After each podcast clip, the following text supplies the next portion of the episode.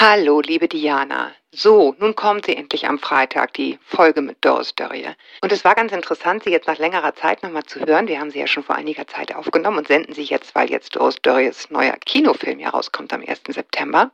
Und es war spannend, es nochmal zu hören, weil ich echt dachte, sie, sie erzählt wirklich viel Neues von sich, was ich so noch nicht wusste. Von Unsicherheiten, von dem Gefühl im eigenen Körper. Warum das Reisen für sie eigentlich eher in der Komfortzone ist als außerhalb der Komfortzone, weil sie sich da so frei fühlt. Also vieles daran hat mich nochmal ganz anders berührt. Wir haben auch über die beiden Bücher gesprochen, die sie geschrieben hat vor diesem Film. Leben, Schreiben, Atmen und die Heldin reist. Ja, also es ist wirklich ein weites Feld, was wir da beackert haben und ich finde, sie gibt ziemlich viel von sich her. Hör mal rein. Interessiert mich, was du dazu sagst. Tschüss.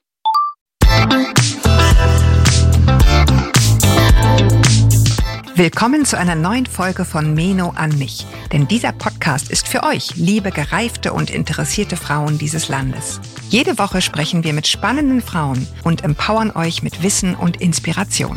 Wir, das sind Diana Helfrich und Julia Schmidt-Jorzig aus der Brigitte Woman Redaktion. Heute spricht Julia mit Doris Dörrie, Professorin für Creative Writing, Regisseurin und Autorin von einem solchen Format und kreativen Oeuvre, dass ich sie eigentlich gar nicht mehr vorstellen muss. Ich freue mich jedenfalls wie ein Kind, dass sie heute bei uns zu Gast ist, denn ich bewundere sie nicht nur für ihren lesens- und sehenswerten kreativen Output, sondern auch für die gut gelaunte Bestimmtheit, mit der sie sich als Frau ihr erfolgreiches Berufsleben erarbeitet hat. Ich habe mich immer gefragt, wo nimmt die Frau ihren Wagemut her? Alles an ihr strahlt aus. Ich probiere das jetzt einfach mal und schenke euch, was dabei rauskommt. Filme, Bücher, Operninszenierungen, Kinderbücher. Stets knallbunt angezogen, hat sie sich immer fleißig aus der Komfortzone rausbewegt, auch im Privaten. Denn Doris Dörrie ist immer viel in andere Kulturkreise gereist. Ihre letzten beiden Bücher, Die Heldin reist und Leben, Schreiben, Atmen, umkreisen diese beiden Themen und das Frausein in unterschiedlichen Kulturen und Lebensphasen. Mit ihr will ich heute darüber sprechen, was sie persönlich gewonnen hat bei ihren Aufbrüchen ins Unbekannte. Was wir vielleicht alle gewinnen können, wenn wir uns hinauswagen. Und welche Rolle das Schreiben dabei spielen kann. Bei ihr und bei uns. Willkommen, Frau Dörrie. Hallo, grüß Sie. Frau Dörrie, wir erwischen Sie in München, das lieben Sie sehr und sind da auch schon ganz lange, aber Sie waren Ihr Leben lang unterwegs. Dieses sich so raustrauen aus der Komfortzone, das braucht ja auch eine Sicherheit. Können Sie sich erklären, woher Sie die haben? Das ist was, was mich einfach interessiert. Naja, das kommt drauf an, was Sie als Komfortzone betrachten. Wenn für Sie zu Hause der Komfort ist und unterwegs nicht, ja, das stimmt schon. Unterwegs zu sein bedeutet manchmal auch auf Komfort zu verzichten. Aber für mich war es immer einfacher, unterwegs zu sein, als zu Hause zu sein. Also es ist eigentlich die Umkehrung. ja, interessant. Okay, was macht es einfacher für Sie, woanders zu sein? Naja, weil durch diese Fremde und eine neue Umgebung man doch sehr stark dazu aufgerufen ist, sich in der Gegenwart aufzuhalten und nur da mhm. und mit Vergangenem auch nicht so viel belastet wird, denn das hat man ja hinter sich gelassen. Man weiß auch nicht so recht, wie der nächste Tag aussehen wird. Ähm, hat man da noch eine Möglichkeit, irgendwo zu übernachten? Kriegt man was zu essen und so weiter? Fährt der Bus? All diese Dinge oder wo fährt überhaupt der Bus? Wo fährt er? Und dadurch habe ich mich immer sehr frei gefühlt. Wenn ich an einem Ort bin, dann muss ich mich mit ganz anderen Dingen herumschlagen und natürlich auch mit Dingen aus der Vergangenheit und der möglichen Zukunft. Also für mich war das Unterwegssein immer die einfachere Möglichkeit. Die Heldinnenreisen der Frauen, über die Sie schreiben und auch Ihre eigenen, in Die Heldin reist, laufen ja anders ab als die männlichen Helden. Die männlichen Helden gehen raus, schlagen irgendeinem Drachen den Kopf ab, zu Hause wartet Penelope oder wer auch immer und das ist dann sozusagen die Story. Wie sind denn die weiblichen Reisen? Ihre auch. Das muss man unterscheiden zwischen Geschichten erzählen und den eigenen Erfahrungen. Also eine Geschichte hat doch immer noch einen Anfang, eine Mitte und ein Ende. Also das hat schon jede Geschichte irgendwie. Ja. Findet sie hoffentlich irgendwann ein Ende. Und ja. hat auch eine Mitte und hat dann auch meistens einen Konflikt oder ein Problem. Wenn sie das gar nicht hat, dann ist es auch keine Geschichte. Man kann aber natürlich auch anders sagen, jede Reise ist auch eine Geschichte, weil man losfährt, man versucht sich besonders gut vorzubereiten, man steckt seinen Pass ein, man nimmt Mückenlotion mit, Reiseapotheke, man erkundigt sich, wo man überhaupt hinfährt und so weiter. Und dann kommt doch oft alles ganz anders, als man denkt. Das ist so eine klassische Dramaturgie auch dass alles ganz anders kommt. Und dann ist immer die Frage, wie bewährt man sich? Liegt man dann heulend im schlechten Hotelbett und wünscht sich nach Hause oder nimmt man diese Herausforderung an? Das ist wieder ein Element des Geschichtenerzählens. Und wenn man die Herausforderung annimmt dann kommt man im besten Fall zurück nach Hause und hat was Tolles zu erzählen, weil man all diese Abenteuer auch überlebt hat. Also so ist jede Reise auch eine, eine Heldenreise. Nur in dem allgemeinen Geschichten erzählen, und darauf beziehe ich mich in dem Buch Die Heldin mhm. reist, ist es natürlich inzwischen sehr, hm, ich will nicht sagen verkommen, aber es ist sehr hm, vorhersehbar erzählt und uns so wahnsinnig geläufig, dass der einsame, strahlende Batman, Superman, Spider-Man loszieht und die Welt rettet und dann vielleicht auch noch die Frau bekommt und das Auto und das Haus und den Palast, was immer noch so da was noch äh, zu haben ist. entlang des Wegs zu haben ist. Ja. Und ich habe das Gefühl, und das ist halt so eine allgemeine Frage, dass Frauen in den Geschichten, die wir mit Protagonistinnen erzählen, doch eher so eine Art Vernetzung erzählen. Mhm. Also so konzentrische Kreise, die dann auch sich episodischer entwickeln, also in dieser strahlenden Heldensaga, wie wir sie kennen und wie sie uns natürlich auch ständig erzählt wird. Die wird uns inzwischen natürlich auch mit Frauen in den Hauptrollen erzählt. Also Wonder Woman ist jetzt ein Beispiel. Aber das ist eigentlich nur so ein Übernehmen der Muster, die vorher mit Männern erzählt wurden. Und ich frage mich eben, ob nicht diese Erzählmuster, die wir als Frauen erzählen und die wir mit Frauen erzählen, grundsätzlich andere sind, weil sie eher über Verbindung funktionieren. Also nicht als singuläre Heldin, sondern über Netzwerke, Verbindungen, Kreise. Mm, ja, und Offenheit, ne? sich mit Offenheit verbinden, sich mitteilen, oder? Es ist eher so ein Erfahren von einer Geschichte und ein Erzählen von Geschichte, was eben nicht diesen Rettungsmythos auch beinhaltet, dass ich als Heldin losziehe, um die Welt zu retten. Darum geht es in Frauengeschichten dann doch nicht so oft. Ja, ich habe auch den Eindruck gehabt, also sowohl bei Ihren als auch bei eigenen, ehrlich gesagt, und auch bei den Reisen, von denen ich bei Ihnen lese, dass es natürlich immer eine äußere Bewegung ist, aber eben auch eine innere. Also dadurch, dass ich mich aussetze, passiert natürlich auch in mir drin ganz viel. Na klar, na klar. Das ist auch das klassische Modell des Monomythos, dass der Held sich auch verändern muss. Wenn er das nicht tut, dann wird es auch ein bisschen langweilig. Aber für den männlichen Helden ist es immer gleich eine wahnsinnige Tat, ein wirklich großes Ding, dass er sich etwas verletzlicher macht, dass er eine Beziehung eingeht. Das ist immer eine große Nummer. für Frauen ist es das eher nicht so. Ja, James Bond musste sofort sterben dann, als, als Genau, der wird sofort bestraft. Einmal verletzt gezeigt und weg Zack. ist er. Genau. Und Frauen andersrum, von denen wird ja eher angenommen, dass wir sowieso immer so verletzlich sind. Und da ist es fast genau andersherum, dass wir eine gewisse Stärke entwickeln müssen, eine gewisse Härte manchmal auch in diesen Erzählungen. Aber ich frage mich halt, ja, wie viel davon stimmt und wie viel davon wollen wir auch übernehmen und wo wollen wir vielleicht auch neue Erzählmuster erfinden? Ja. Ich würde noch gern einmal daran anschließend, aber noch einmal zurück auf diese Komfortzone. Sie sind ja sehr viel in Japan gereist. Ich muss gleich sagen, ich noch nie. Für mich ist es sozusagen die maximale Fremdheit und für sie war es das offenbar auch, aber sie hat das offenbar total gereizt. Sie beschreiben darin sehr, äh, in ganz vielen Geschichten, wie sie zum Beispiel mit den Zen-Mönchen versucht haben, dieses Essensritual zusammen zu machen und wie sie sich überhaupt sehr auch körperlich als Fremdkörper in dieser japanischen äh, Tradition gesehen haben. Ist das auch ein Stück weit dann Sicherheit gewesen, dass man eben so wahnsinnig anders ist, dass es schon fast wieder gut tut? Naja, es sind zwei Dinge gleichzeitig in Japan. Es ist sehr, sehr fremd und gleichzeitig ist es natürlich aber auch sehr komfortabel, weil mhm. es so mhm. sauber ist, weil das Essen so gut ist, weil alle Menschen so höflich sind, weil man als Frau, und das fand ich wirklich sehr überraschend, keine Angst haben muss. Nie. Ja. Nachts um drei in Tokio über die Straße gehen, überhaupt kein Problem. Besonders dann natürlich, wenn man groß und blond ist, aber überhaupt ist es kein Problem, weil die Kriminalitätsrate so niedrig ist.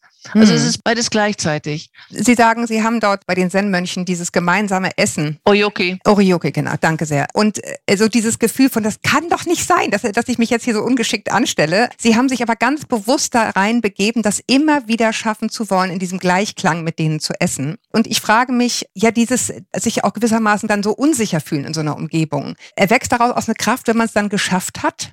Naja, der, der Witz an Oyoki ist, dass man es nie, nie vollends schaffen kann. und da geht es nur und ausschließlich darum, sich wirklich in der Gegenwart aufzuhalten und wirklich auch zu verstehen, was man da macht. Sie schreiben auch über die japanischen Taucherinnen, die Ama, und wie frei diese Frauen sich unter Wasser fühlen und, und schreiben frei von allen beurteilenden Blicken. Ist das was, was Sie nachvollziehen können als Frau? Ja, darüber schreibe ich ja auch in der Geschichte, ja. die in Marokko spielt, sehr genau. Natürlich, das beschäftigt mich schon sehr stark. Also die Bewertung des weiblichen Körpers und die Frage, wem gehört der weibliche Körper und wer bewertet ihn? Und da gibt es viele Aspekte. Also ich habe jetzt ja gerade einen Kinofilm gedreht, der kommt am 1. September ins Kino Freibad. Das ist ein Frauenfreibad, nur weibliche Körper. Und ein Teil von der Geschichte ist schon auch, dass wir Frauen uns gegenseitig wahnsinnig beurteilen. Also dass wir mhm. ganz schnell dabei sind, die Figur der anderen zu beurteilen. Und damit natürlich auch unsere eigene. Also es ist ja immer, der Vergleich ist immer der Anfang vom Ende, weil wir uns ja. in den Vergleich setzen. Also wir können gar nicht vergleichen, und dabei von uns absehen. Das denken wir vielleicht, wenn wir sagen, oh, ist die aber dick und ist die, wie sieht die denn aus? Aber es ist natürlich immer auch eine Beurteilung des eigenen Körpers, wenn wir vergleichen. Und diese Frage, wem gehört der weibliche Körper, das ist ja eine leider wieder extrem politische Frage. Also wenn wir jetzt gerade miterleben müssen, wie Abtreibungsgesetze zurückgerollt werden in den ja, USA, aber auch in unfassbar. europäischen Ländern, das ist doch wirklich bestürzend, dass wir immer noch darüber reden müssen. Und ich hätte geschworen, mit 20, 25, da habe ich schon gegen Ratzinger protestiert hier in Bayern, der damals die Abtreibungsgesetze verschärft hat, dass ich darüber mit Mitte 60 nicht mehr reden muss. Ich hätte es geschworen, ja. dass uns da weiterentwickeln. Und das tun wir nicht. Wir tun es nicht, weil wir immer noch in einer Situation leider sind, wo zur Mehrheit Männer über unseren Körper bestimmen über den weiblichen Körper bestimmen. Es ist ja Und jetzt sogar das so, beschäftigt mich sehr. Ja. Ja, es ist ja jetzt sogar so in der Ukraine, also eine furchtbare Verkettung von grauenhaften Dingen, dass die dort vergewaltigten Frauen dann, wenn es ihnen gelingt, nach Polen zu flüchten, dort auf das schärfste Abtreibungsrecht Europas treffen, äh, wo ja. ihnen dann die Kinder, die ihnen mit Gewalt untergejubelt wurden, also ja, also man mag es sich alles gar nicht ausdenken, kaum zu fassen, dass wir darüber noch reden müssen. Ich, ja. ja, aber das geht natürlich nicht, dass wir uns aus der Diskussion ziehen, weil wir es nicht ertragen. Ich habe schon Mühe, mich damit immer zu konfrontieren, weil ich es so widerwärtig und so entsetzlich finde. Aber wir sind wirklich aufgerufen, glaube ich, alle zusammen, dagegen zu protestieren, uns zu wehren, dagegen vorzugehen, auf allen möglichen Ebenen. Ja, Sie haben in dem Buch auch geschrieben, ich will jetzt nicht zu kurz fassen, damit man es nicht in den falschen Hals kriegt. Nach dem 11. September sind Sie im NICAP, äh, einfach um das zu erfahren. Ich weiß nicht, durch München gegangen oder ich weiß nicht genau wo. Jedenfalls, Sie haben diesen Schleier getragen und haben sehr ausführlich, ich will das hier wirklich nicht zu kurz fassen, beschrieben, dass das natürlich von Ihnen selbst gewählt war und deswegen schon mal per se was anderes, als wenn das verordnet ist, diesen Schleier zu tragen, aber dass Sie sich auf eine ganz merkwürdige Weise auf einmal sicher gefühlt haben und auf eine gewisse Weise freier. Können Sie das nochmal beschreiben? Ja, diese ganze Diskussion um Kopftuch, Niqab, was immer es ist, ist ja sehr leicht eigentlich zu beantworten. Wenn die Frau selbst bestimmen darf, was sie tragen will, dann ist doch alles in Ordnung. Ja. Dann ist doch alles, alles völlig in Ordnung. Dass wir immer sofort anzweifeln, dass das freiwillig geschieht, das wirft auch ein denkbar schlechtes Licht auf uns, weil es natürlich unglaublich klischiert und vorurteilbehaftet ist. Ich wollte damals herausfinden, wie stark der antimuslimische Rassismus, mhm. die Phobie auch, die Ressentiments, die Diskriminierung ist. Und das war schon heftig, was ich da erlebt habe. Und gleichzeitig habe ich eben gemerkt, ah ja, wenn ich mich verhülle, dann kann auch niemand mehr meinen Körper beurteilen. Und das war für mich eine sehr neue Erfahrung. Darüber hatte ich auch vorher ehrlich gesagt gar nicht nachgedacht, dass ich in meinem Leben als westliche Frau natürlich immer, immer beurteilt werde, jeden Tag ständig und das auch komplett internalisiert habe. Wenn ich aus dem mhm. Haus gehe, weiß ich genau, okay, heute habe ich ein tief ausgeschnittenes Kleid an, T-Shirt an, nackte Oberarme, kurzen Rock, was auch immer. Ich weiß genau, was es bedeutet für mich in der Beurteilung und auch die Blicke, die ich dadurch provoziere, auf mich ziehe und so weiter. Und dann kann ich mich entscheiden. Es ist mir wurscht, es ist mir egal. Ich widersetze mich dem auch. Ich achte nicht darauf. Das kann ich dann alles beschließen. Aber erst einmal ist es halt Fakt, dass ich bewertet werde. Und das war mit dem Nikab eben nicht so. Hm. Und das überhaupt festzustellen, mir geht es ja gar nicht um Urteile, sondern mir geht es um das festzustellen, zu untersuchen, meine eigenen Vorurteile damit auch zu begreifen, denen auf ja. die Schliche zu kommen. Darum geht es mir. Und dann auch zu merken, ah ja, okay, es gibt auch ganz andere Wege und Möglichkeiten, sich als Frau im öffentlichen Raum zu präsentieren. Sie schreiben dann ein bisschen weiter in dem gleichen Text und ein natürlicher Schleier ist dann das Älterwerden. Ja, dann fällt man aus der Bewertung endlich raus und hat natürlich yippie. gleich wieder, ja, yippie. Es macht das Reisen auch deutlich einfacher, das ist so. Aber es hat natürlich diesen furchtbaren Preis auch, dass wir Frauen unsichtbar werden, worüber mhm. sich sehr, sehr viele Frauen auch wirklich sehr beklagen und was auch sehr schmerzlich ist. Und da müssen wir auch zusammen überlegen, wie können wir das ändern? Wie können wir den Blick auch so erweitern? Und ich meine damit auch von uns Frauen insgesamt, denn wir sind auch nicht frei davon.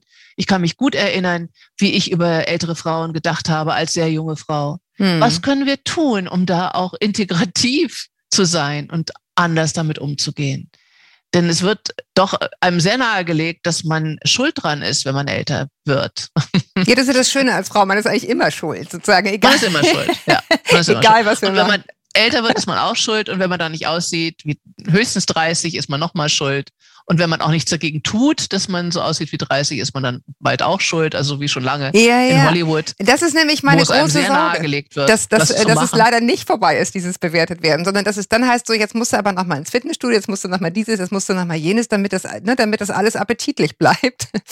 Aber dagegen hilft Humor und dagegen hilft Vernetzung und dagegen hilft auch das immer wieder darüber sprechen. Also nochmal zu diesem Film Freibad, auf den ich wirklich sehr stolz bin, weil da wirklich so viele verschiedene Frauenkörper vorkommen, die ja in all ihrer ähm, Diversität und Fülle gezeigt werden, ohne dass sie bewertet werden. Also von den Figuren untereinander, aber insgesamt eben von dem Film nicht.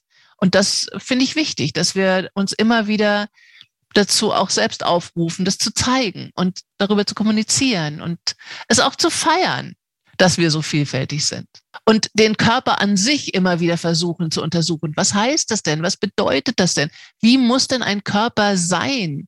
Was soll das denn überhaupt bedeuten, dieser Körper, der perfekt ist, der schön ist? Da gibt es sehr viele Fragen. Was begreifen wir als schön? Was begreifen wir als perfekt? Wie weit geht denn unsere Inklusion von behinderten Körpern? Von Körpern, die mit ganz anderen Kriterien zu kämpfen haben, die ganz anders nicht perfekt sind. Haben Sie da immer das Selbstvertrauen gehabt, was Sie jetzt haben? Also ich habe schon, schon in der Anmoderation gesagt, immer knallbunt angezogen nach dem Motto, hoppla, hier ist mein Raum, ich komme. Nur falls einer nicht gucken will, hier, hier ist die Farbe sozusagen. Haben Sie das immer schon gehabt, dieses Gefühl von, ich mache es jetzt einfach, ich ziehe das an, was ich möchte? Nein, ich bin extrem unsicher.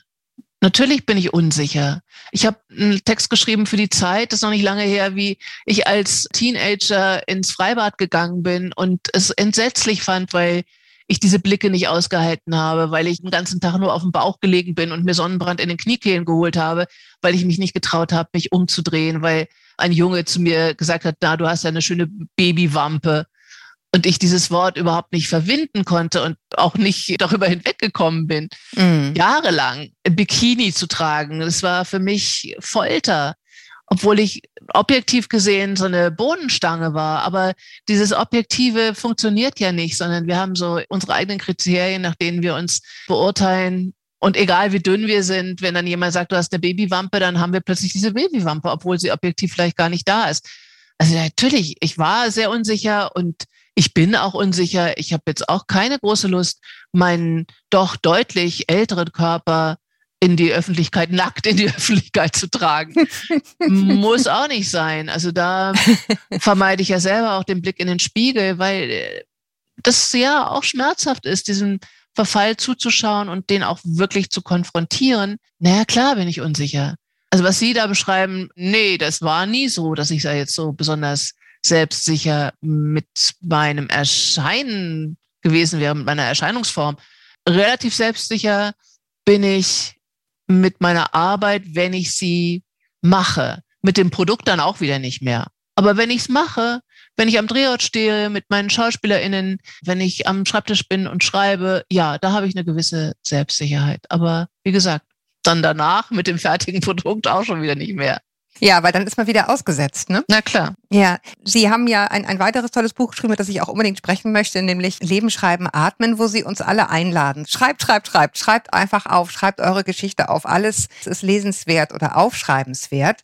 Ist das für Sie auch so eine Art Raum für sich gewesen, abgesehen von dem Geldverdienen? Ja, das ist ja Ihr Beruf und Ihre wirklich Ihre Profession und offensichtlich auch Berufung. Aber ist das auch immer so ein privater Raum, in den man sich zurückziehen kann und in dem man fokussieren kann?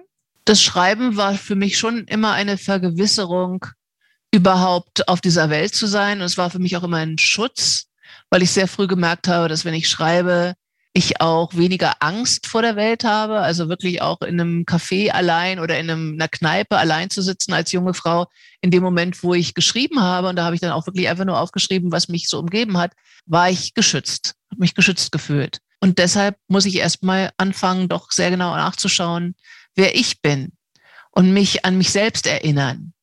Erstmal zu versuchen, über sich selbst zu schreiben und über das, was man alles aufgesogen hat in der Zeit, die man schon auf der Welt ist. Und da wirklich sich an jedes Detail zu versuchen zu erinnern, das macht wahnsinnig Spaß und das hat wirklich auch zur Folge, dass man sehr schnell innerhalb von zehn Minuten sich wieder mm, ein bisschen mehr verankert fühlt in seinem eigenen Leben, aber auch ein bisschen fester auf dem Boden selbst steht und das hat dann in der Pandemie auch eine große Rolle gespielt. Ich habe dann wirklich jeden Tag Schreibtipps gepostet auf Instagram, die mhm. man da auch immer noch finden kann. Man kann das auch immer noch mitmachen. Und dieses zehn Minuten Schreiben über mich selbst, wo es ganz kleine Aufgaben gab und wo man langsam so Perlen schreibt, so zehn Minuten lang, diese kleinen Perlen und die kann man dann nachher auf eine Schnur aufreihen und hat dann so etwas ähnliches wie eine Autobiografie. Und das habe ich vorgemacht in diesem Buch, Leben, Schreiben, Atmen. Und ich habe dabei aber gemerkt, auch in den Workshops, dass besonders Frauen dann doch große Mühe anfangs haben, bevor sie meine tollen Tricks kennengelernt haben, ja, über sich selber zu schreiben, weil es immer doch eine ungeheure Scham gibt bei Frauen, wirklich bei Frauen, viel mehr als bei Männern, über sich selbst zu schreiben, weil sofort dieses Gefühl kommt, ähm, mein Leben ist nicht interessant genug und ich bin nicht genug und wen soll das schon interessieren, mein kleines Leben. Und das finde ich doch immer wieder auch bestürzend und versuche mit diesen Schreibtipps den Frauen sehr schnell ein Handwerkszeug an die Hand zu geben, womit man dann auch das wirklich schnell überwinden kann und einfach machen kann und merken kann, und das ist so wirklich meine Mission, und das funktioniert jedes Mal dann auch so großartig, dass es mich glücklich macht, weil dann alle wirklich schreiben und in kürzester Zeit es auch kapieren, zu begreifen, wie einzigartig diese Existenz auf Erden ist, unsere Existenz. Und dass es uns tatsächlich auch nur ein einziges Mal gibt, dass wir wirklich einzigartig sind und dass jedes, alles, was wir erleben, wirklich nur von uns in dieser einzigartigen Perspektive erlebt wird. Jemand anders erlebt es schon anders. Und das zu begreifen und das vielleicht auch wirklich nochmal genau zu beschreiben, mein Blick auf diese Welt, meine Augen, meine Nase, meine Ohren, meine Hände, mein, alle meine fünf Sinne. Was habe ich jetzt vergessen? Augen, Ohren, Nase, Tasten. Ja, genau, Tasten. Schmecken. Schmecken meine schmecken. Zunge habe mhm. ich vergessen. Und genau. Das ist doch etwas, was wirklich erstaunlich ist und was einen auch sehr schnell glücklich macht, innerhalb von zehn Minuten. Sie haben in dem Buch geschrieben, oder ich habe es woanders gelesen, so viel über Sie gelesen, dass ich jetzt schon gar nicht mehr weiß, wo es war, aber Sie sagten, Sie haben sozusagen mit dem Schreiben eine Technik erlernt, um einzeln zu werden. Und dass das Schreiben Ihnen geholfen hätte, eine in sich geschlossene Frau zu werden. Ja, dieses Alleinsein, damit habe ich schon sehr gekämpft am Anfang und auch immer noch und immer wieder, weil ich aus einer großen Familie komme und eigentlich nie allein war. Und mhm. dann plötzlich bin ich in Kalifornien wieder aufgewacht, so ungefähr. Da war ich knapp 18 und habe dann doch auch oft mich nicht nur allein gefühlt, sondern war dann auch allein. Also allein mhm. auf einem Campus, allein in einem Zimmer, mhm. ähm, obwohl die dann auch geteilte Zimmer waren, aber die Zimmergenossin war dann halt auch oft nicht da, allein in einer anderen Kultur. Hab dann aber auch in meinen vielen Liebesgeschichten, ich war ständig verknallt, habe ich dann auch mich oft sehr, sehr allein gefühlt. Mhm. Und damit zurechtzukommen, fand ich sehr, sehr schwierig. Und habe dann angefangen zu schreiben und hatte im Schreiben eine Partnerin, nämlich mich selbst. Ja. Und das war für mich dann auch überlebenswichtig. Und ist es auch immer noch, immer wieder. Sie schreiben auch, wer das tut, also wer Dinge aufschreibt, und das sagen Sie ja auch, sobald mein Werk fertig ist, bin ich dann wieder verletzlich. Ne? Das ist schon eine gewisse, eine gewisse Bereitschaft braucht, etwas herzuschenken von sich, wenn man schreibt. Ja, also man nimmt sich das Herz aus dem Leib und hält es raus und sagt, und wie findet ihr's? Können Sie nachvollziehen, weswegen es dann Menschen gibt, die sagen, oh, dann schreibe ich es lieber gar nicht auf, weil dann kann ich auch nicht verletzt werden? Ich habe jetzt gerade so einen großen Workshop gemacht, Schreiben über Einsamkeit, weil in der Pandemie und jetzt auch danach so viele Menschen sich einsam fühlen. Und das ja. ist erstmal dieses für sich Schreiben, was ich gerade beschrieben habe, eine Partnerin in sich selbst zu finden. Und das ist schon beglückend. Wenn man dann beschließt, damit auch an die Öffentlichkeit zu gehen, dann ist es was ganz anderes. Also das ist nochmal eine ganz andere Sportart. Mhm. Das kann man gar nicht vergleichen. Ja. Man kann aber auch erstmal sagen, naja gut, ich lese das meinen Freunden, Freundinnen vor, meiner Familie vor. Das bedeutet auch schon sehr, sehr viel.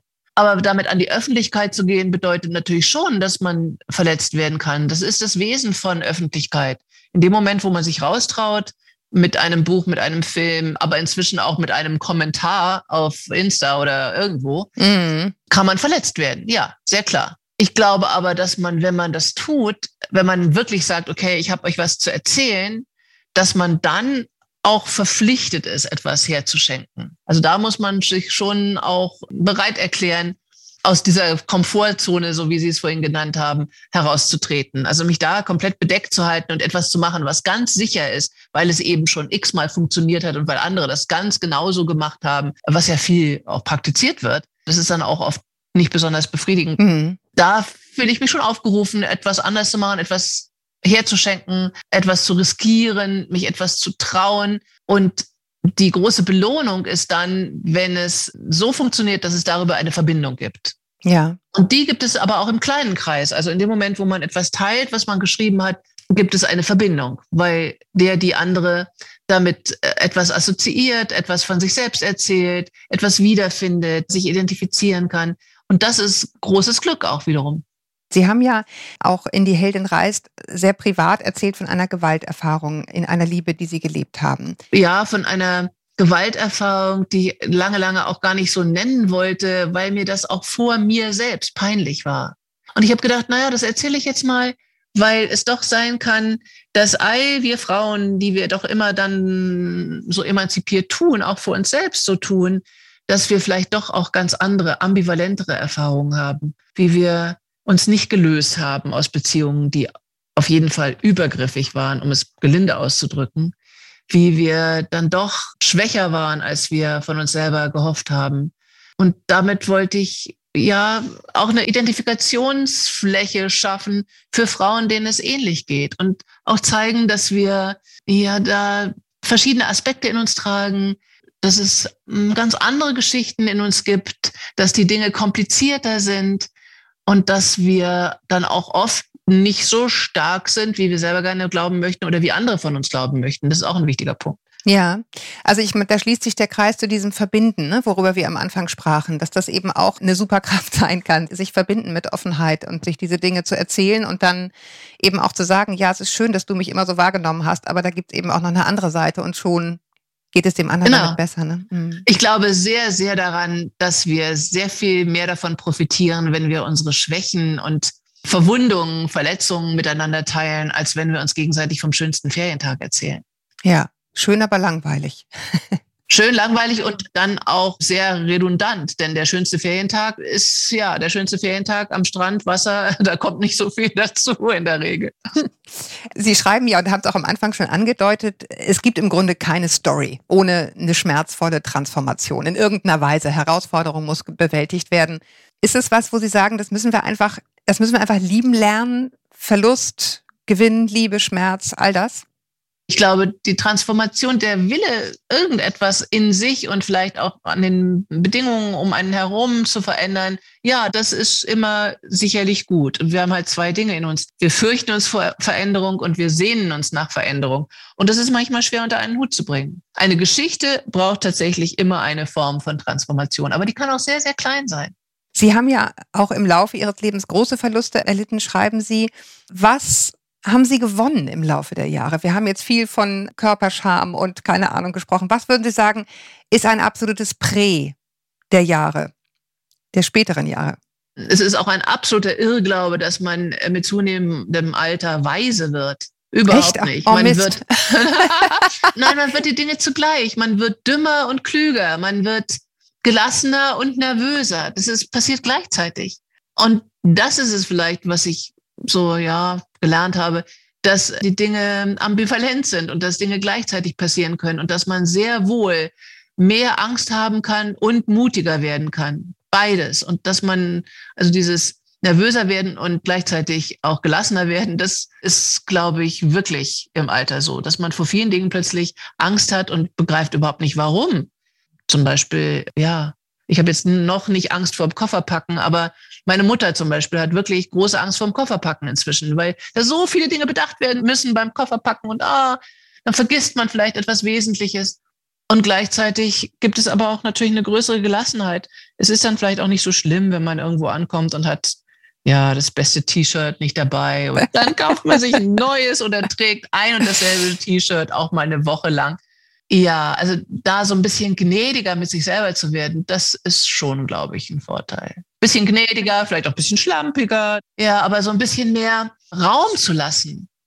Einfach mehr Raum zu lassen. Das wünsche ich mir aber von uns allen und in jedem Alter und in jeder Disposition wünsche ich mir das von uns insgesamt zusammen, dass wir uns mehr Raum geben und uns selbst auch mehr Raum lassen und dass wir nicht dogmatisch und eng werden, sondern immer weiter und immer offener auch sind. Sie sind so viel gereist und die Pandemie der letzten Jahre hat das ja nun verhagelt, wie wir alle wissen. Wie, wie geht es Ihnen, weil Sie so, so einen Spaß immer hatten an diesem Rausgehen und woanders sein? Merken Sie sich auch so eine gewisse Schwierigkeit an, da wieder in den Tritt zu kommen? Ja, ich habe erst gestern gesagt, manchmal wünsche ich mir die Pandemie zurück. Und natürlich oh wünsche ich mir nicht, ich wünsche mir nicht die Krankheitsfälle und Todesfälle zurück, natürlich auf ja, gar keinen Fall. Nicht, dass natürlich. das falsch verstanden wird. Vielleicht sollte ich eher sagen, den Lockdown. Naja, es hatte schon auch seine Vorteile, sich immer nicht rausreden zu können, sondern einfach hm, gar nicht Dinge machen zu können, weil man nicht durfte.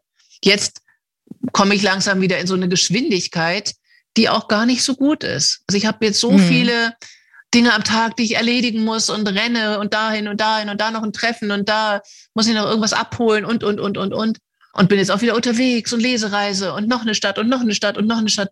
Also diese Atemlosigkeit, die das ja auch bedeutet, die habe ich vorher gar nicht so gemerkt und jetzt merke ich sie aber. Jetzt merke ich sie wirklich, weil ich zwei Jahre lang Zeit hatte, durchzuatmen auch. Hm. Und nochmal, also es war entsetzlich für viele Menschen. Eine enge Freundin von mir ist gestorben an Corona.